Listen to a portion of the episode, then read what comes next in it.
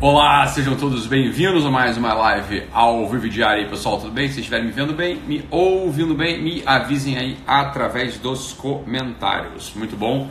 Então, beleza? Hoje, sexta-feira 13, é, foi o, hoje começou o último curso presencial do ano, curso para psicólogos, psiquiatras, coaches e intrometidos. Tem um monte de gente lá na sala.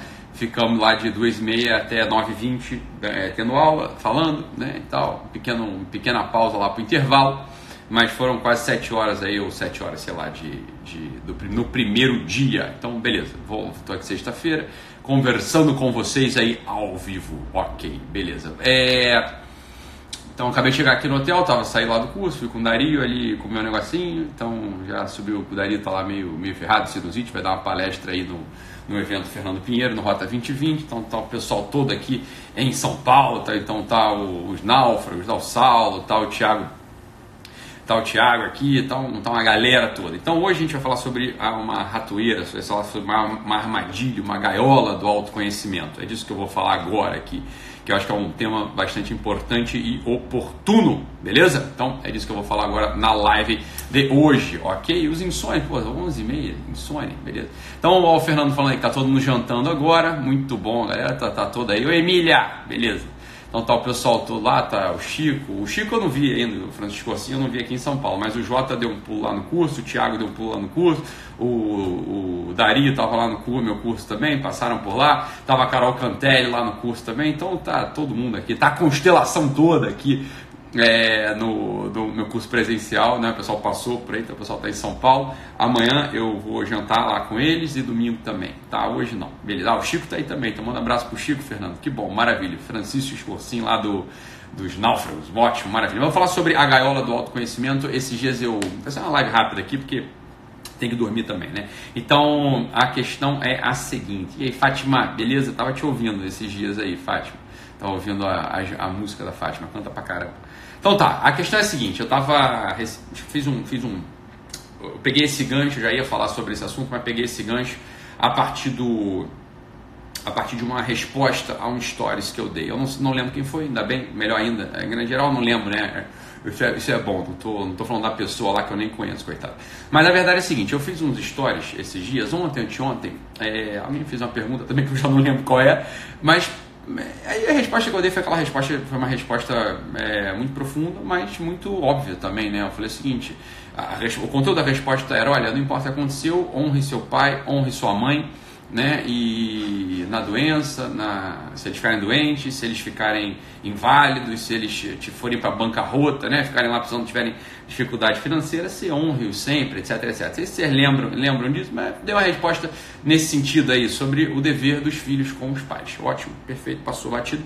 Uma pessoa pegou e respondeu a esses stories é uma, resposta muito, muito simpática, uma resposta muito, muito educada, na verdade. A pessoa fala, ah, Ítalo, que bom, gosta do seu trabalho e tal, mas vejo que o que. Olha só, vamos lá.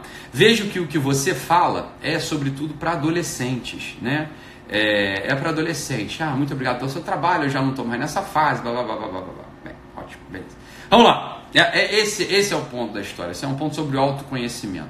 Quando a gente começa, a, e esse é uma, é, essa é uma das coisas pelas, para as quais a gente é empurrado a todo instante no nosso tempo, essa é uma das coisas das quais a gente é empurrado a todo instante nessa vida, a gente é empurrado a ficar colocando rótulos na nossa cabeça, ficar colocando rótulos, ah, eu sou maduro, eu sou imaturo, eu já cresci, eu não cresci, eu já conheço, eu não conheço, e por aí vai. Então, essa pessoa, no final das contas, né, no final das contas, essa pessoa, ela estava se sentindo muito superior a uma grande parte da minha audiência. Falou, ah, o que você faz é para adolescentes, não é para mim. Falou, olha só, isso tem, temos um grande problema aqui, meu amor. Temos um grande problema aqui, por quê? Porque a verdade é que se a gente começa a se julgar se a gente começa a olhar para a gente com, essa, com, essa, com esses critérios muito claros de qualidade, eu sou um preguiçoso, ah, eu sou, é, sei lá, eu sou muito valente, ah, mas eu sou muito honesto. Aquela velha história que a gente morre de rir, né? Uma, a gente morre de rir sempre que a gente fala assim, ah, eu sou incapaz de julgar alguém. Não, eu, eu sou incapaz de julgar uma pessoa. Eu, eu sou incapaz de fazer o mal. Eu sou incapaz de matar. Eu sou incapaz de falar,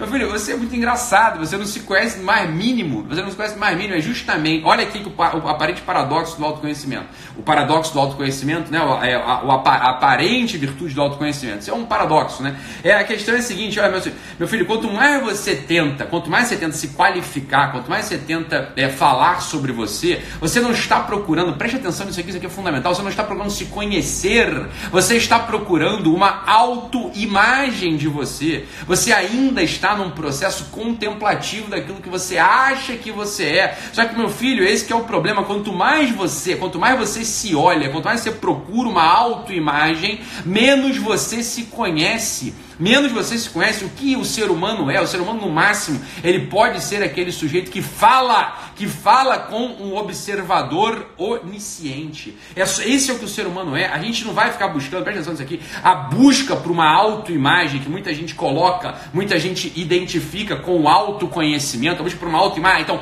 eu sou um pai de família respeitável, eu sou um sujeito muito inteligente, eu sou uma pessoa muito corajosa, eu sou já não um adolescente, eu sou, é meu filho. Você ainda está num processo, preste atenção, você ainda está num processo de autocontemplação, de autocontemplação narcisista. Você está olhando para você com uma autopiedade, ou então, ou o contrário, que tanto faz aqui para mim, ou com uma autopiedade, como essa moça, né? Como essa moça tá com uma super autopiedade sobre ela, não, eu, quem é? Longe de mim ser esses adolescentezinhos aí, longe de mim ser esses adolescentes. Não, ou o contrário, você está se olhando com um puta de, uma, de um olhar acusatório. Ah, mas eu sou aquele sujeito, né? Que sou um bosta, eu sou um crápula, eu não faço o bem que quero, mas o mal que não quero. Ah, eu sou aquele crápula que não consegue é, ligar para minha mãe. Eu sou aquele crápula que não consegue cuidar bem dos meus filhos. Meu filho, para com essa porra. Para com essa porra. Você não é nenhuma coisa nem outra. A verdade é essa. Você não é nenhuma coisa nem outra, porra. Você, ó, horas você é uma coisa, horas você é outra. Por quê? Porque a natureza humana, a natureza dos viajantes, a natureza deste homem viator, do homo viator, você não é homo viator, não é homem viado. O homo viator é aquele jeito que está viajando, que está caminhando por esse mundo, nós estamos caminhando por esse mundo. A natureza, a nossa natureza, justamente, a natureza de não, não se cristalizar. Isso é a maravilha do ser humano. A maravilha do ser humano é não se cristalizar. Sempre que a gente, sempre que a gente começa a olhar para a gente. Das duas, uma. Ou com esse olhar de autopiedade superior, superiorizante, ou quando a gente olha para a gente com, uma, com uma, uma apiedação muito grande, a gente perde a única força possível para o ser humano, que é ser uma consciência, um foco de luz na nossa própria vida e, e para a vida dos outros. Uma, um foco, seja, existe um centro, preste atenção nisso aqui, que isso aqui é central. Esta live é uma live central, você está entendendo? Esta live é uma live central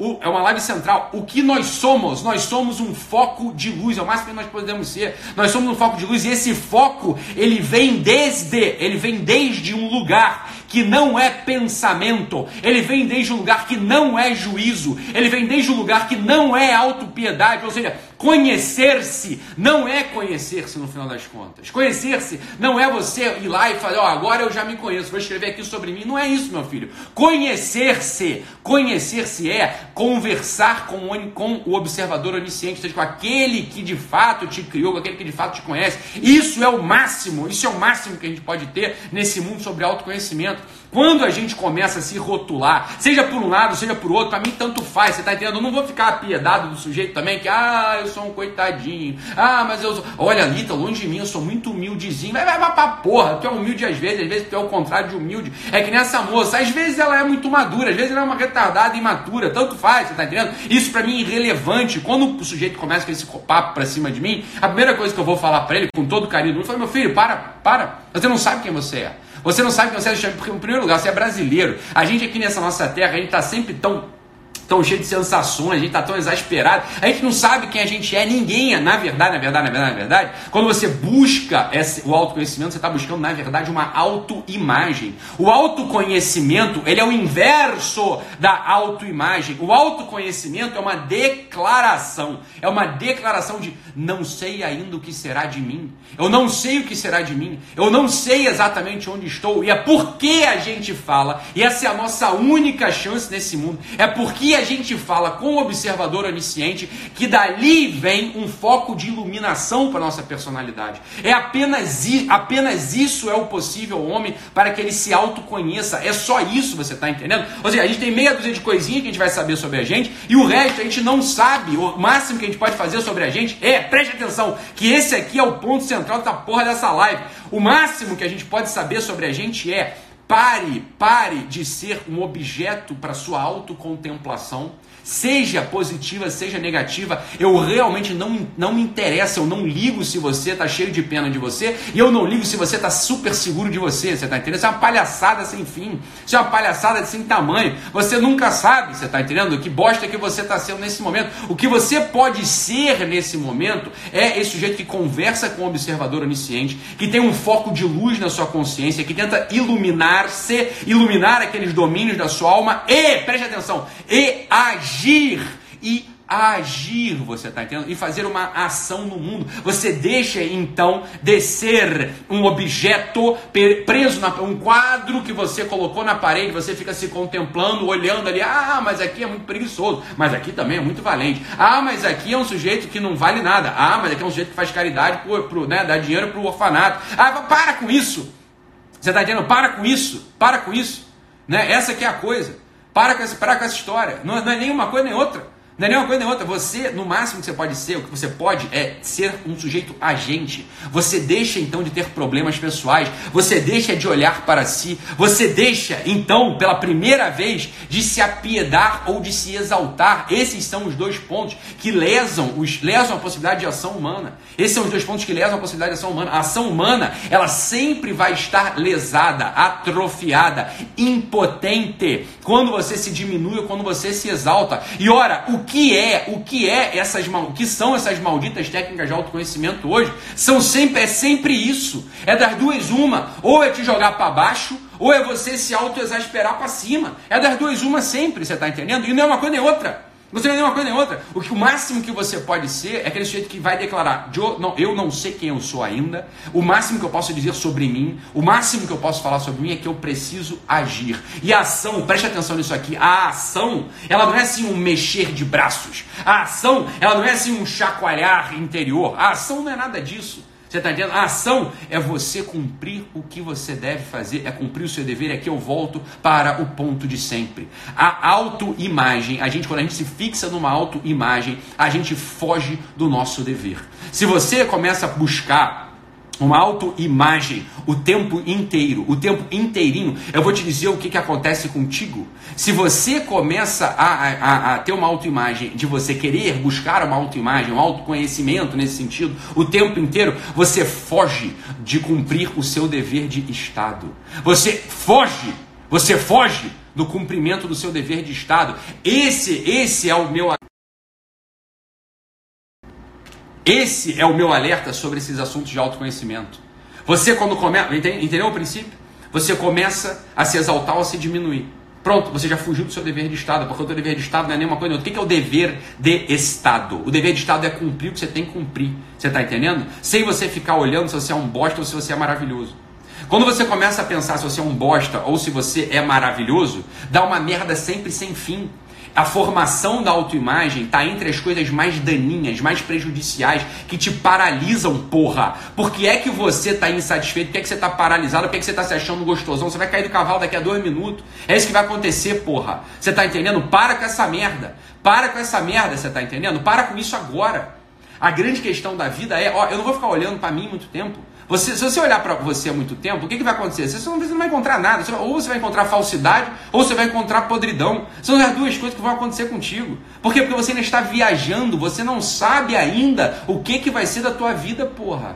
Você ainda não sabe o que, que vai acontecer com a tua vida. Exatamente, Léo. Exatamente, Léo.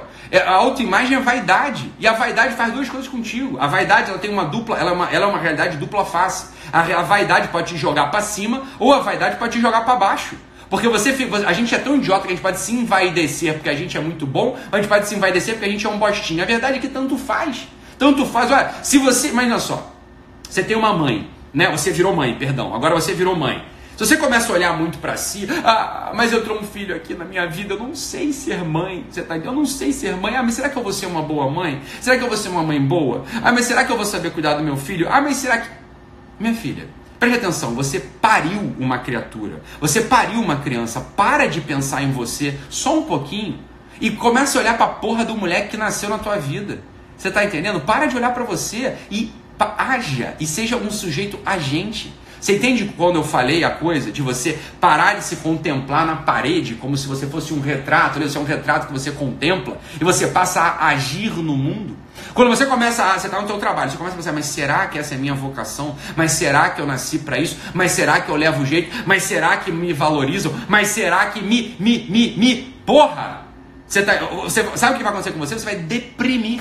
Você vai deprimir, você vai virar um sujeito paralisado, porque quando o nosso olho olha para a gente, a gente paralisa. Quando o nosso olho olha para fora, olha para fora, exatamente quando ele olha para fora, a partir deste núcleo luminoso, que é aquele que fala com o observador onisciente, a gente começa pela primeira vez a ganhar uma força. Não é uma não é uma força transformadora. Nós não viramos uma força da natureza. Nós não viramos o Napoleão. Você vira a Joana, você vira o Pedro, você vira o Leonardo, você vira o Ítalo, você vira a pessoa que você tem que se virar. É isso que acontece contigo. E curiosamente, curiosamente, as coisas começam a se integrar na sua personalidade e você até fica um sujeito mais digno, mais excelente, melhorzinho. Você fica até melhorzinho. Você para de ser um problema para você. Só que a gente só para de ser um problema pra gente quando a gente perde esse fetiche da autoimagem. Quando a gente perde esse fetiche da autoimagem, tipo, ai, será que eu presto? Será que eu não presto? Será que eu. O que, que vai acontecer com você quando você perde esse fetiche? Quando você perde esse fetiche, acontece uma coisa. Acontece uma coisa, você passa a olhar para fora. Você passa a olhar para fora desde esse lugar que brilha, que brilha na tua consciência, que brilha no teu coração. E aí como é que faz? Como é que faz? Ora, você começa a agir você começa a agir. Pronto, olha que coisa maravilhosa. Você vira pela primeira vez um ser humano. Você deixa de ser um cinzeiro. Você deixa de ser uma caneca. Você deixa de ser um objeto. Você, você deixa de ser um retrato na parede. O homem, a mulher, o ser humano não foi feito. Não foi feito para ser um retrato na parede. A gente foi feito para agir no mundo com o amor que a gente pode carregar no peito. E o amor que a gente pode carregar no peito, ele vem dessa conversa, desse diálogo franco com o observador onisciente. Por que, que o observador onisciente é importante? Porque só ele sabe quem a gente é. É só ele sabe quem a gente é. Ah, tu é trapaceiro, mas tu também é valente. Ah, tu é valente, mas também tu é um ladrão. Você é ladrão, mas também. Você tá entendendo? Porra, mas que, que recorte maluco? Que recorte maluco que eu não fazendo? Então, quando aquela moça, ela fala assim: ah, eu não sou. É eu não sou um adolescente, então, ah, muito bom o seu trabalho, é muito bom. O que, que ela está fazendo? Ela está se exaltando?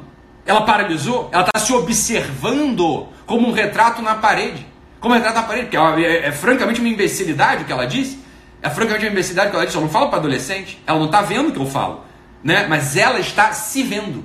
Ela não está vendo o que eu estou falando, ela não está vendo o efeito que acontece na maior parte das pessoas que me seguem. Ela não está vendo a transformação, o diabo, o, que achou que está acontecendo, a renascer da esperança. Ela está se olhando, se olhando, se olhando, se olhando. O que, que vai acontecer com essa moça? Vai paralisar. Ela vai paralisar. Ela já está paralisada. Ela está paralisada num fetiche da autoimagem. Eu não sou uma adolescente. Pronto, é perfeito. Você se julgou, você se julgou bem, assim, né? você fez um juízo bom sobre você, né? bom assim para cima e não para baixo. E o que aconteceu no, no, imediato momento no qual você se julgou, você paralisou, porque só um julga. Só observador onisciente pode te julgar, minha filha. Ninguém pode te julgar, você tá entendendo? Nem você pode se julgar. O que você pode fazer é calar a boca, parar de ficar metendo rótulo aí na tua vida, seja um positivo, seja negativo encontrar esse centro luminoso da tua consciência, esse centro luminoso do teu coração e passar a agir a partir dali cumprindo o seu dever, recolhendo informações no mundo que possam integrar-se nesse mesmo centro agente.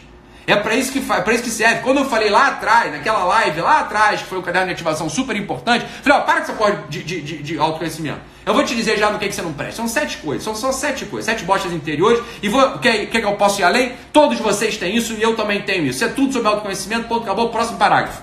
E se você paralisa aí, se você paralisa se observando, ah, eu sou muito preguiçoso, né? Então eu preciso aqui botar remédios contra a preguiça. Ah, eu sou muito, sei lá, avarento, preciso botar remédio contra a avareza. Você vai paralisar, meu filho. Não é assim que funciona, porra. Não é assim que funciona. O que funciona é para nessa porra. Tu já sabe que tu é avarento, tu já sabe que tu é preguiçoso. Sabe o que, que você sabe? Que eu e você somos, porra. Qual que é a diferença que fez? O que, que a gente pode fazer então com a nossa vida? A gente tem que ser digno, a gente tem que dar uma dignidade para nossa vida, porra. A vida do ser humano ela não é digna quando a gente fica se autocontemplando, porque a gente não é objeto suficiente de contemplação. Não é objeto suficiente de contemplação. A vida do ser humano se torna digna quando a gente sai de si desde esse centro luminoso, desde esse centro que conversa com o observador onisciente e diz e declara para si, e consegue declarar para si, lá, eu não me conheço, e é justamente por isso que eu vou agir com amor, que eu vou agir com amor, eu vou agir com dedicação, eu vou agir com esforço, e que bem, e que, bem, e que as coisas aconteçam dentro do meu dever, porra. Dentro do meu dever. Aqui, ó, uma outra aqui perguntou, deixa eu achar aqui, mas muito boa essa pergunta também. Perguntou aqui o seguinte, ó. Deixa eu ver se eu acho, não vou achar. Que tá em cima de coraçãozinho. Assim, Ítalo, e se você fez algo realmente ruim a alguém no passado, isso esteja te afetando até agora? Tentando realmente servir, mas a culpa é, é algo sempre presente. Minha filha, sabe o que você faz? Ó, sempre, gente, todo mundo já fez merda para alguém no passado. Isso aí é, é, inescapável. Você é um ser humano, eu também, todo mundo fez isso. Independe da escala. Sabe o que você faz? Você vai lá, pede desculpa para a pessoa com todo o seu coração, né? Com todo o coração, com todo o coração, toda a verdade do seu coração. Você vai lá e pede desculpa para a pessoa. E entendendo que pode acontecer duas coisas aí. A pessoa pode te desculpar, acabou a história. Ela pode não se te desculpar, acabou a história também. Você está entendendo por quê? Porque do mesmo jeito que você fez merda com a pessoa, a pessoa pode não querer te dar o perdão e acabou. Pronto, essa é a história da vida. Você está entendendo? Ah, fiz uma grande cagada para alguém, pedi desculpa uma, duas vezes. A pessoa não me desculpou. Bem, que pena, ela não me desculpou. Veja como é que foi grave o que eu fiz. Acabou, você continua agindo. Você vai fazer o quê? Você vai pegar este evento único da sua vida e você vai contar a sua história a partir dessa podridão que você causou na vida de alguém? É isso mesmo que você acha que é a vida humana? É isso mesmo que você acha que é a vida humana? Não é claro que não. Não é claro que não. Mas é claro que não é isso. Você fez uma, fez uma cagada para alguém, você defraudou alguém, você traiu alguém, você matou alguém, você fez uma merda sem fim para alguém. Você vai lá e pede desculpa. Mas pede desculpa com o coração. Agora, preste atenção nisso aqui. Não seja vaidosa, não seja soberba. Não seja essa pessoa que, porque você pediu desculpa, você acha que a pessoa tem a obrigação de te desculpar. Ninguém tem a obrigação de perdoar, meu amor. Ninguém tem a obrigação de perdoar. Tá? Então você foi lá, fez uma cagada, com toda a contrição do seu coração, você pediu desculpa, sabendo que, sabendo que a pessoa não precisa te desculpar. É isso que, isso que é o segredo da vida. Ela não precisa te desculpar, você vai carregar o peso de uma merda que você fez sem o perdão e acabou. É só isso que acontece na vida. Não vai acontecer mais nada mais. Você está entendendo? Não é também com aquele ata, ah, mas também é, não me desculpar é problema dela, não é mais problema meu. Agora também eu sou superior. Eu sou superior porque eu pedi desculpa. Você é superior porra nenhuma, você fez uma merda. Você está entendendo? Que superior o quê? Você é inferior mesmo. Você está entendendo? Você fez uma merda para outra pessoa que era uma inocente. Entendeu? Você é uma bosta, eu também sou. Todas as merdas que a gente já fez na vida são assim né? Você vai lá e pede desculpa, você pode contar, você pode contar, né?